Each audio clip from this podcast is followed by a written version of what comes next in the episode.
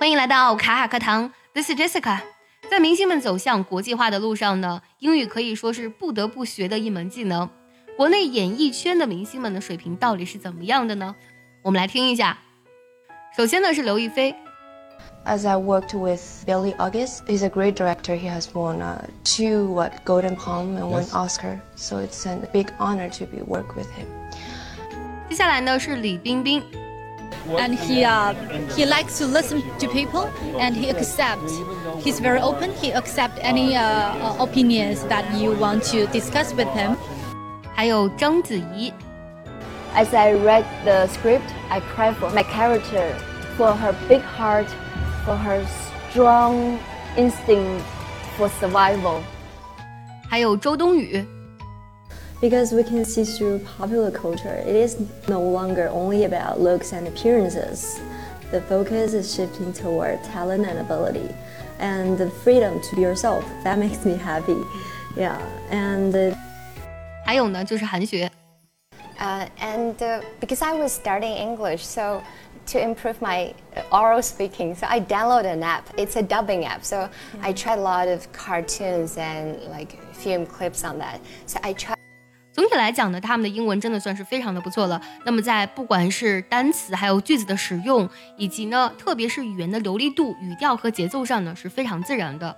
虽然说除了刘亦菲呢，大部分女星呢，啊，几乎其实都是有口音和错音在里面的。但是呢，在交流这个层面上，我觉得她们基本上已经做到非常自如的交流，这一点是非常好的。当然，这个也是我们学习语言的目的，就是为了去交流 communication。虽然说呢，他们都是光鲜亮丽的明星，但其实呢，他们每个人在学习英语这件事情上真的是非常认真的。英语学习呢，离不开一个字，就是练习。说实话，很多人呢在练的这个环节上呢，是不肯去下笨功夫的，身体是抗拒的，因为觉得练习的这个环节非常的枯燥。那么今天呢，我们来分享一篇文章，这篇文章呢就提到了一些练习英文的方法。其实，在我看来啊，提升英语最快的方法不是去学英语。而是去用英语。每天呢，不管是你听的、你看的、你读的，都和英文相关，你的英文呢就会在不知不觉当中被提升起来。接下来，我们就来听一下这篇文章中提到的四个小贴士。One, don't kick yourself when you're down. Learning English is a process, and you are on the way. It takes time to learn, and everyone makes mistakes. It is an important part of the process. Just practice as much as you can. 2. Practice, practice, practice. Don't miss any chance you have to practice English. Read, watch, speak as much as you can in English.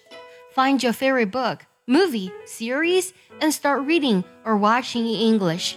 The only way to master the language is by practicing and using it as much as possible. 3. Read. Read everything you can find books, newspapers, social media, news feeds, tweets, emails. Reading is an excellent exercise. It will help reinforce words you have learned, refresh your memory, and introduce lots of new words and phrases in different contexts. You will start learning vocabulary and structures without even noticing. 4. Forget the rules. It is all about communication. Rules will not help you learn the language if you don't focus on communicating. Take learning to drive, for example. You can't learn to drive by only studying the theory. You need to get outside, into the car, and practice. The same goes for learning English. You need to start speaking and communicating. 所以最终的总结一句话：Practice makes perfect，熟能生巧。 那么也希望同学们可以留言告诉我你们平时练习英文的方式，好吗？期待你们的回复哦。